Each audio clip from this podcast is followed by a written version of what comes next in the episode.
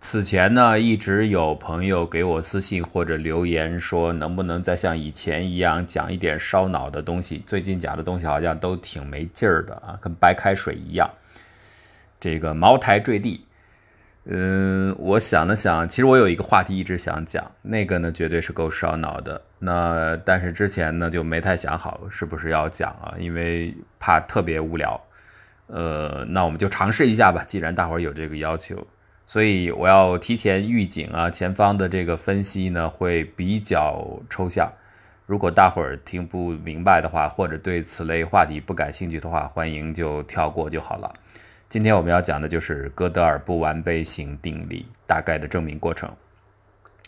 哥德尔不完备定理，我相信很多人可能听说过或者有印象，在一九三一年吧，奥地利数学家哥德尔，或者说他应该是逻辑学家，研究符号逻辑的。它证明了任何一个自洽的公理系统一定是不完备的。这句话首先就需要解释一下，自洽呢，大体上的意思就是我通过我这一套公理系统不会推出矛盾的结论。比如我有一个命题语句 A，它的反命题就是反 A 或者叫负 A。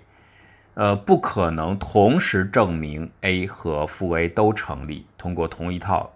的公理系统啊，如果不能够出现这种情况，永远不会出现相反的结论，我们就称这一套公理系统是一致性的、自洽的。啊，一般我们术语上喜欢说一致性的。那么它的这个不完备性定理就证明了，只要你的公理系统是一致性的，那么一定是不完备的。不完备又是什么意思呢？就是说一定能够找到一个命题，这个命题是不能够被你的公理所证实的，这就是哥德尔不完备性定理。这个定理一出来，当然就影响很大了啊，因为它推翻了太多的事情。关于这个事儿呢，有一个很形象的比喻悖论，就是那个理发师悖论啊。一个小岛上有一名理发师。他宣称，他要为全岛上所有那些从不给自己刮胡子的人刮胡子，或者说从来不给自己理发的人理发。所以呢，诞生了一个问题：他能不能给自个儿理发？如果他从来不给自己理发的话，那他就属于他那条件当中需要服务的对象，那他就应该给自己理发。可是，一旦他给自己理发了，那么他又属于打破了自己的誓言，所以这就造成了一个悖论。理发师悖论呢，是用来解释哥德尔不完备性定理一个常用的例子。事实呢，确实这个构造上所谓的构造嵌套是有一点像的。一会儿我们会给大家讲到详细的里边怎么来设计出这个嵌套的。当然，我们今天可不打算就是用这么一个很通俗的理发师悖论就来解释了。我们要稍微来涉及到一点细节。但是我们讲这个定理过程呢，实际上是用的五八年 Nagel 和。James Newman 他们稍微做了一点变形，不是哥德尔原汁原味儿的证明啊。不完备性定理的证明过程呢，首先我们先做一些准备吧，就是我们任何一个陈述是可以用符号逻辑把它写出来的。简单的来说，就是我们构造一个符号串，这个符号串就表示了你想陈述的事实。这个符号串呢，我们先约定在呃那个和 Newman 这个框架下。它有十二个基本逻辑符号，那么这个十二个符号嵌套在一起，可以表现出无穷的意思。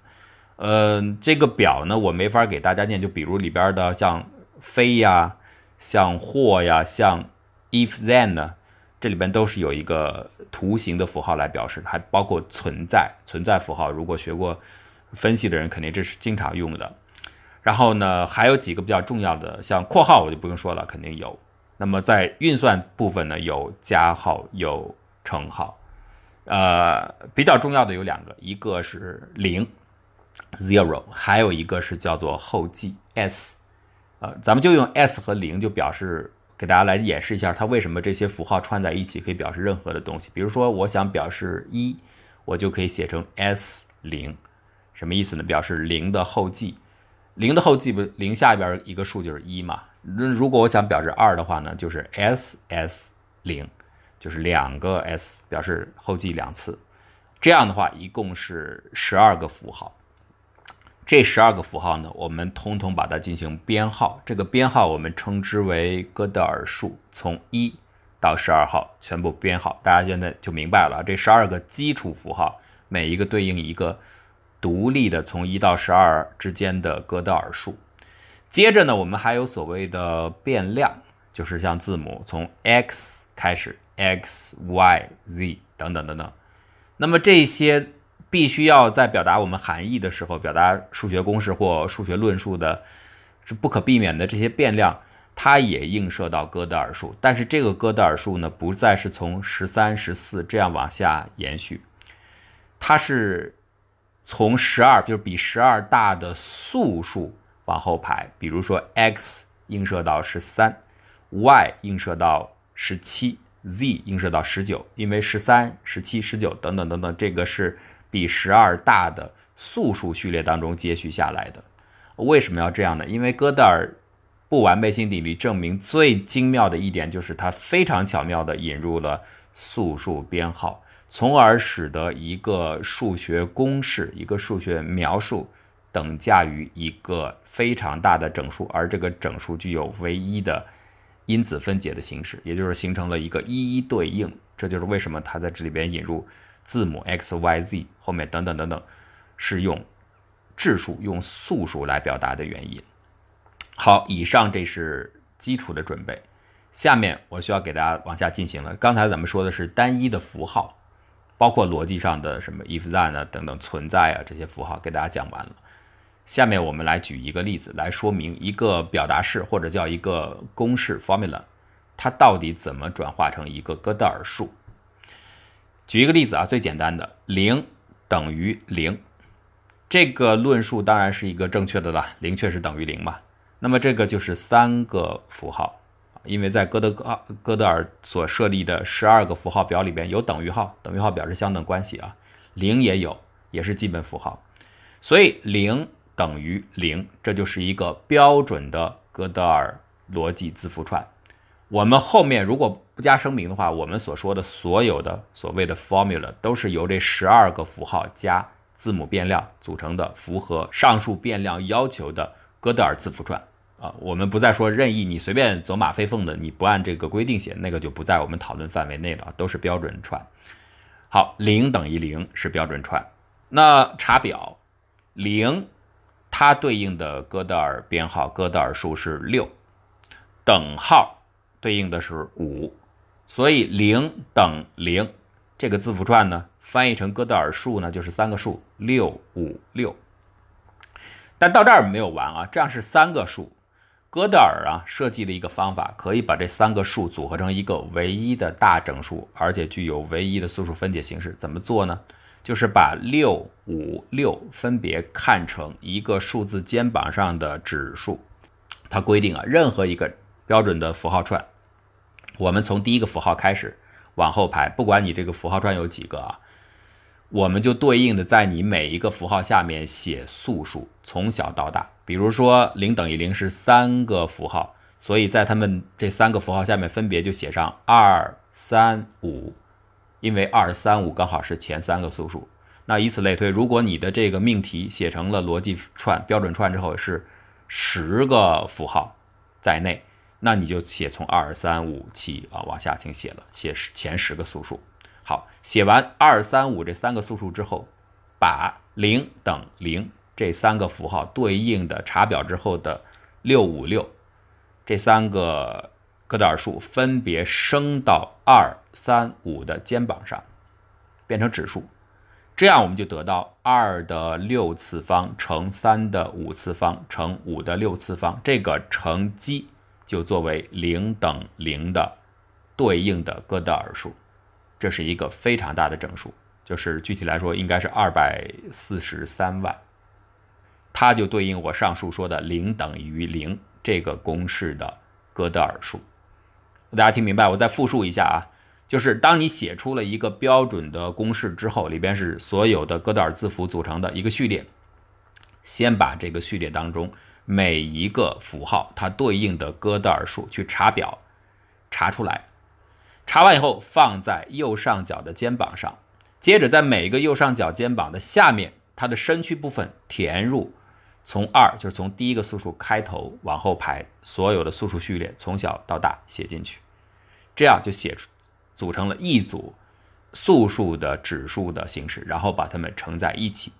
乘得的巨大的乘积就作为上述这个字符串的对应的哥德尔数。那么到此我们就得出一个结论：只要你给我写出一个公式，我就能写出一个巨大的哥德尔数。我想大家直觉上已经感觉到这样做的妙处在哪里，就是它的分解是唯一的。分解完以后，就是像二百四十三万，你分解完一定是二的六次方、三的五次方、五的六次方。那我马上就明白了，哦，那就是六五六，把它的指数拿出来去对对应查表，就把符号写出来了。然后排序就是二三五，二三五决定顺序。你马上就翻译成了哦，我这个二百四十三万对应的符号就是零等于零，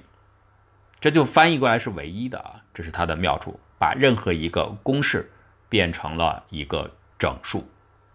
接着呢，这是一个公式，那我们来看数学证明。所谓数学证明，就是一串公式，好几个公式形成的一组排序，第一个公式、第二个公式、第三个公式，直到最后证明。所以，一个证明也就是好几个公式的集合。那么，既然每一个公式都有一个对应的唯一的哥德尔数，像刚才我们所说的零等于零是二百四十三万。第二个公式找到它对应的哥德尔数是 n 二，第三个公式找到它对应的哥德尔数是 n 三。下面这一个证明，我们也可以把它生成一个唯一的哥德尔数，怎么办呢？同样的方法啊。把上面说的每一行的证明那一个公式对应的哥德尔数升到右上角的肩膀上，放在那儿，它们的身区部分仍然是填上，从最小的素数开始，二三五填到里边去。所以，如果今天有一串证明，它的第一行证明就是刚才所说的，第一行式子写的是零等于零，后面第二行证明，第三行证明，那么它这一组证明，呃，这这一个证明的一组公式就是二的。二百四十三万次方乘以三的 n 二次方，n 二就是第二行证明对应的哥德尔数，再乘以五的 n 三次方，n 三就是第三行证明，以此类推，有几行证明你就写到几，这又得到了一个巨大的整数，而这个整数就恰好对应于证明，一个数学证明就是一个大的哥德尔数。这个表述框架有很多神奇的特性，比如说，它不仅能表述正确的公式，像刚才说的零等于零，这是正确的；错误的，它也可以表达。这点很重要。只有正确的公式、错误的公式同时可以被这一套描述框架描述，你才可以把将来讨论一个问题是能被证明还是不能被证明，用质数一个大整数的质数分解的方式来进行，就转换成讨论一个巨大的素数乘积的问题。因为我的正确的、错误的，我都在里边，都可以被我所描描述和覆盖。呃，我们举个例子，比如说刚才说的零等于零，这是正确的。我们现在在零等于零的外边加上括号，括号组合呢是这左括号和右括号是十二个符号当中的两个，在前面加上非号，这非号呢意思就是表示这是不对的，不是这样的啊，这个逻辑表示非逻辑，所以我们就是非号左括号零等。零右括号，这个组合当然是一个错误的论述，但是你看这个错误的论述依然可以生成唯一的哥德尔数，做法还是一样。现在是五个符号了，刚才是三个，现在变成五个，呃，六个符号。这六个符号，我们同样在身区部分写上二三五七十一十三，写好之后，在它们各自的右上角的指数部分填入。这六个符号就是非号左括号零等零右括号这六个符号对应的查表之后的结果，所以就是二的一次方乘以三的八次方乘以五的六次方乘以七的五次方乘以十一的六次方乘以十三的九次方。因为非号它的编号是一，左括号的编号是八，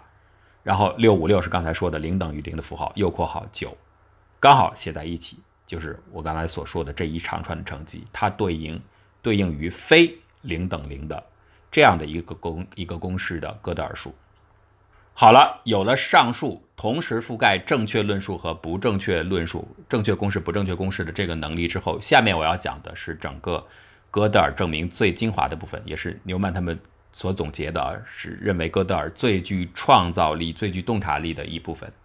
就是把一些元语言的描述。可以转化成这种巨大的质因数乘积的这样的一个转换形式。刚才所说的好理解，什么零等于零，零不等于零，我们一听这是一个很严谨的数学逻辑啊，所以你用符号能写出来。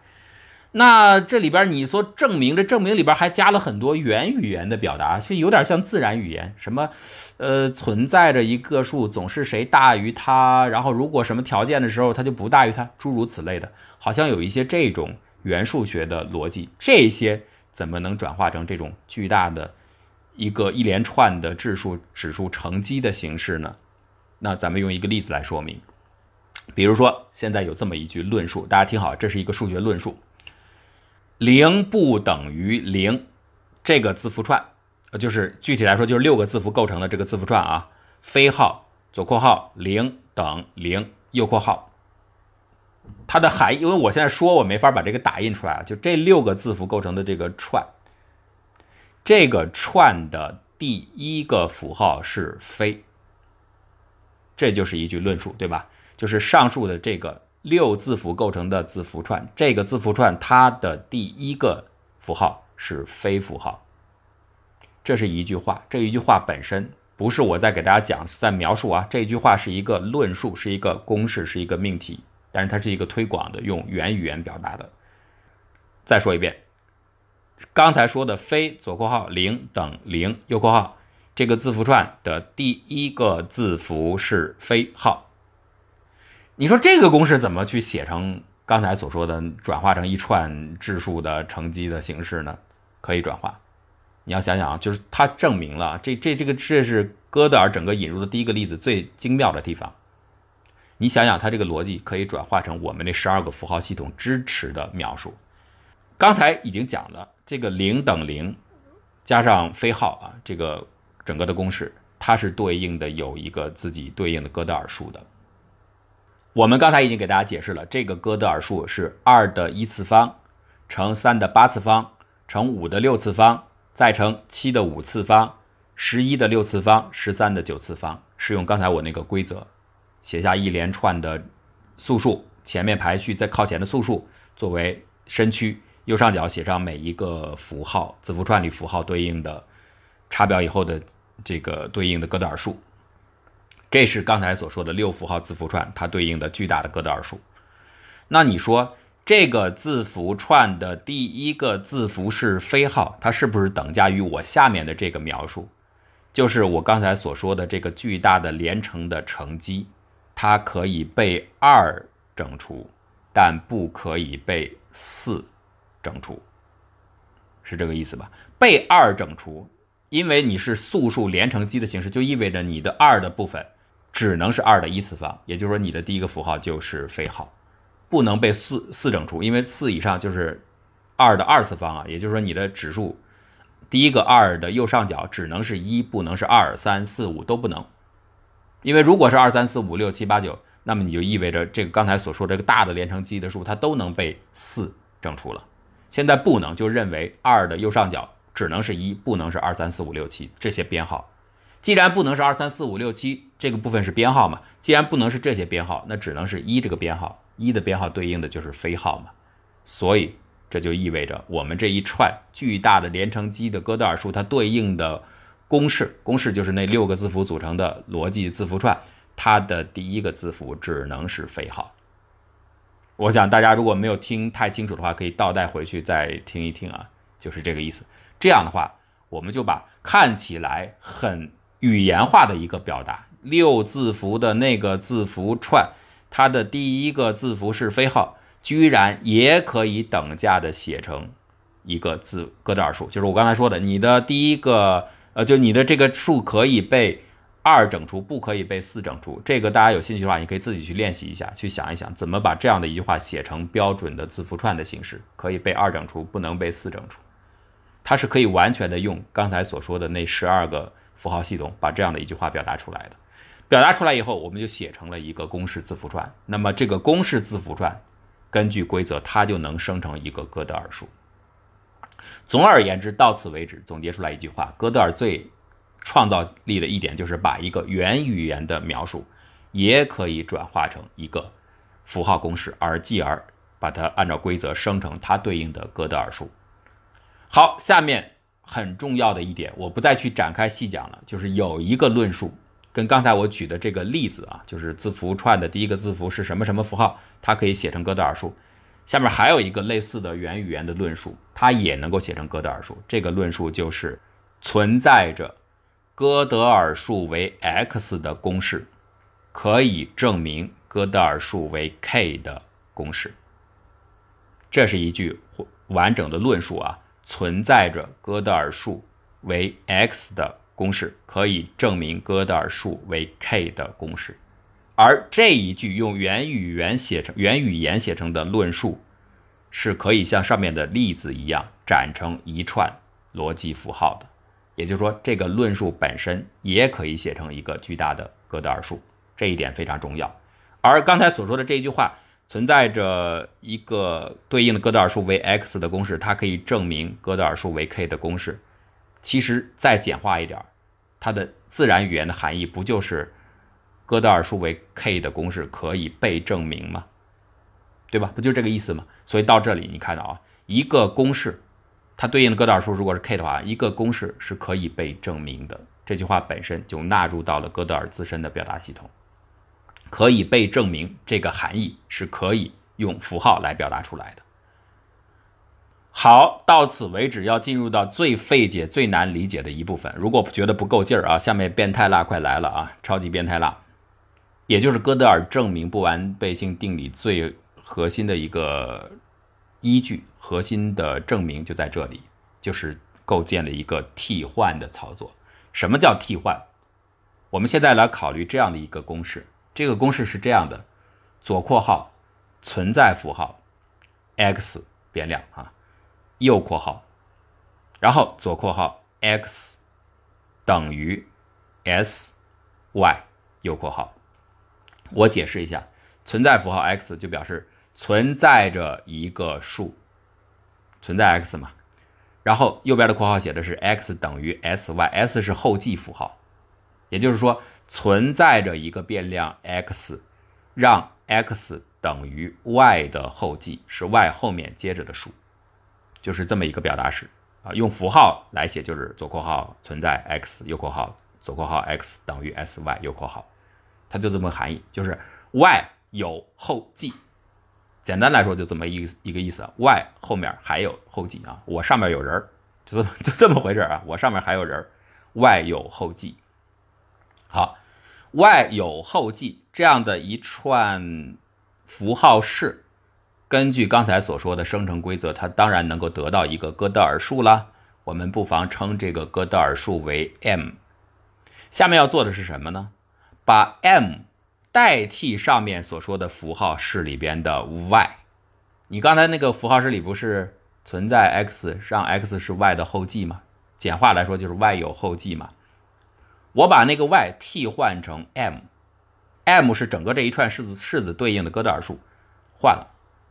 那就变成了存在 x，x 等于 s，m 是 m 的后继，也就是 m 有后继。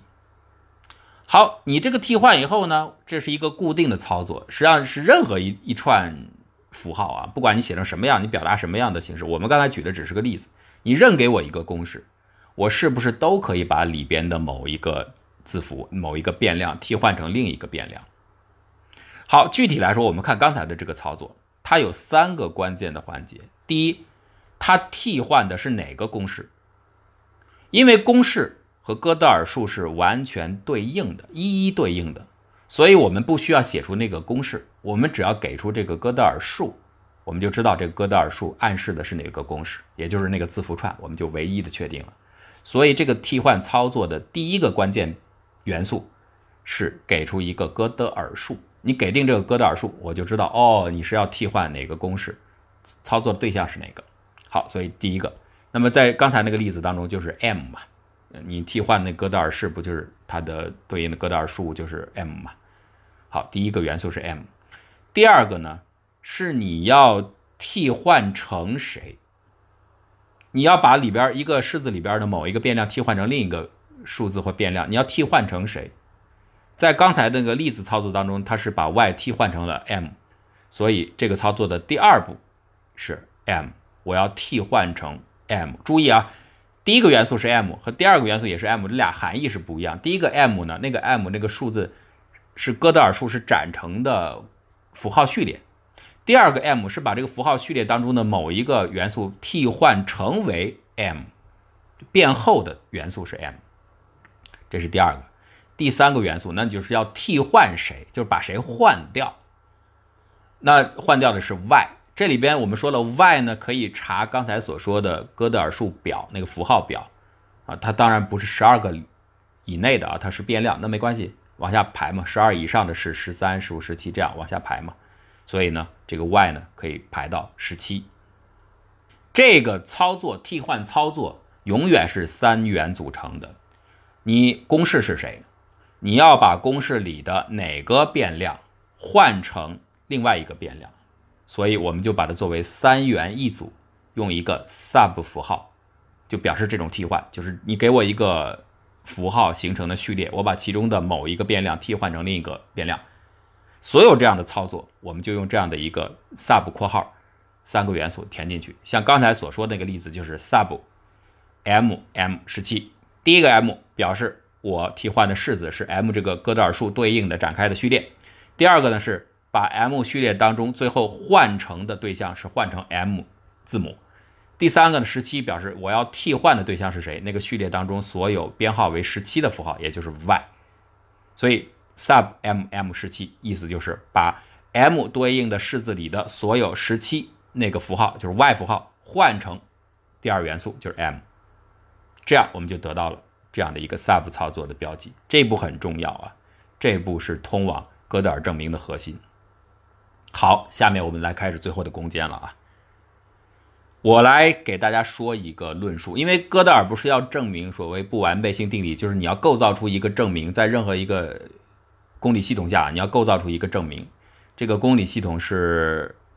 呃一致的，是不会出现冲突的。但是找到一个命题，这个命题是无法自己证明自己的。那它就要构造出这个命题，它构造的命题就是这样一个命题：具有哥德尔数是萨布 yy 十七的公式不能被证明。就是如果一个公式它的哥德尔数是萨布 yy 十七，则这样的公式不能被证明。注意。这句话两边是有引号的，这是一个数学论述，不是我在给大家解释的自然语言啊。这是一个命题，叫公式凡具有哥德尔数是 sub yy 十七的话，无法被证明。好，既然这是一个公式，而且我们刚才所说的给大家做解释的时候已经讲了，一个命题可以被证明，或相反的不可以被证明，这样的一个。原数学语言的描述是可以写成哥德尔符号形式的，没错吧？我刚才已经讲了啊，这个这个具体的那个证明过程我不讲了，就是这样的一个原语言，就是一个命题可以被证明怎么写成那一串符号的序列，我不再去讲了。但是你就记住，它是可可以被证明或不可以被证明都可以写成符号序列。既然可以写成符号序列，你看这句话，这个命题具有哥德尔数为 sub yy 十七。sub yy 实际就是刚才我给大家解释的那个三元操作啊，具有哥德尔数为 sub yy 十七的，这是一个整数啊，具有这个整数的公式不能被证明。他不是在说某公式无法被证明吗？既然他说的这个命题是某公式无法被证明，它就可以写成符号串的形式。刚才我们已经说了，可以被证明或不可被证明都可以写成符号串。既然能写成哥德尔的逻辑符号串。它就按照规则能生成一个哥德尔数，因此这个命题具有哥德尔数为 sub yy 十七的公式无法被证明。这个命题本身可以得到一个哥德尔数，我们不妨记之为 n。好，最后证明的最后一步来了，我们现在要把这样的一句话：具有哥德尔数为 sub yy 十七。的公式无法被证明。把这句话里边的 y 哪出现 y 了？就是 sub 括号 y y 十七嘛，这部分出现了 y 嘛，两个 y，把它们换成 n。这个 n 呢，就是这整个表达转换成哥德尔符号串之后对应的哥德尔数，把它替换为 n。替换完替换完之后呢，哎，这个命题就变了，变成了具有哥德尔数为萨布 n n 时期的公式无法被证明。听明白了？替换完，我直接做了替换之后，把 y 换成 n 之后，就得到了一个新的描述。具有哥德尔数是萨布 n n 时期的公式无法被证明。但是这里边就像理发师悖论一样，这儿就是引引引入了理发师悖论，就是这个替换操作，就像理发一样，这个替换操作其实就是理发。n n 时期 sub n n 时期，你想想是什么意思？sub n n 时期，按照刚才我们给大家做的解释，它就是把对应哥德尔数为 n 的这么一个公式，那个公式就是具有哥德尔数为 sub y y 时期的公式无法被证明。它对应的是这个公式，这一长串意思含义，这句话对应的是 n。好，sub n n 时期，那你第一个是这个 n，那就对应了这句话了。具有哥德尔数为 sub y y 时期的公式无法被证明。好，你把这句话第二个 n 变成什么呢？把这句话具有哥德尔数为 sub y y 时期的公式无法被证明，把这句话里边的一个东西，就是十七编号十七的符号，就是 y 符号换成 n。第二个元素不是不是表征换成 n 嘛？就换成 n。那第三个呢是十七呢，就表示替换 y，也就是替换 y 为 n。具有哥德尔数为 sub y y 时期的公式无法被证明。这个命题里的 y 换成 n，换成以后。不就变成了具有哥德尔数为 sub n n 时期的公式无法被证明？哎，这不就变成了我们直接替换完的那个公式了？这个公式啊，如果我们为了方便些，我们简单的把它描述为 G 大 G 大写字母 G 代表这句话啊，这句话就是具有哥德尔数为 sub n n 时期的公式无法被证明。这个描述这个公式称为 G。G 的哥德尔数是谁呢？G 的哥德尔数就是他本人呢，对不对？G 的哥德尔数就是他自个儿。刚才我已经解释了，你把 sub n n 时期那个含义按照我们的定义三元操作定义展开以后，它就要把一句话具有哥德尔数为 sub y y 时期无法被证明，把只要把里边的 y 替换成 n，就得到了 G。这 G 又是他自己，所以。G 的哥德尔数就是他自己，而 G 本身的论述是什么？就是我自己无法被证明。所以这句话自己就得出了一个结论：G 告诉别人，他评估 G 本身无法被证明。到这儿就出现了循环。而有人会说了，那这个 G 只是自己这句命题里边评判，G 判断自身无法被证明。那你公理系统当中其余部分是不是可以证明它呢？不可能。如果你其余部分构造出了一个反 G。G 的负命题可以被证明的话，这不就矛盾了吗？你是一致性的系统啊，我们前提哥德尔定理不就是一个一致性的公理系统，不会出就是不会出现相反结论的系统吗？它是不完备的。那你现在如果 G 和反 G 都成立，你不就是不一致的吗？这是不可能出现的。因此，我们就得到了一个自我判断的命题：G 判断它本身是不可被证明的。G 本身不可被证明，它又没有办法。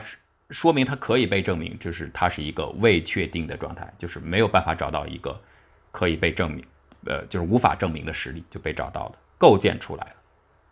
完全是利用你的公理系统来找到构建出的这么一个无法被证明的实例。到此，我们就得到了哥德尔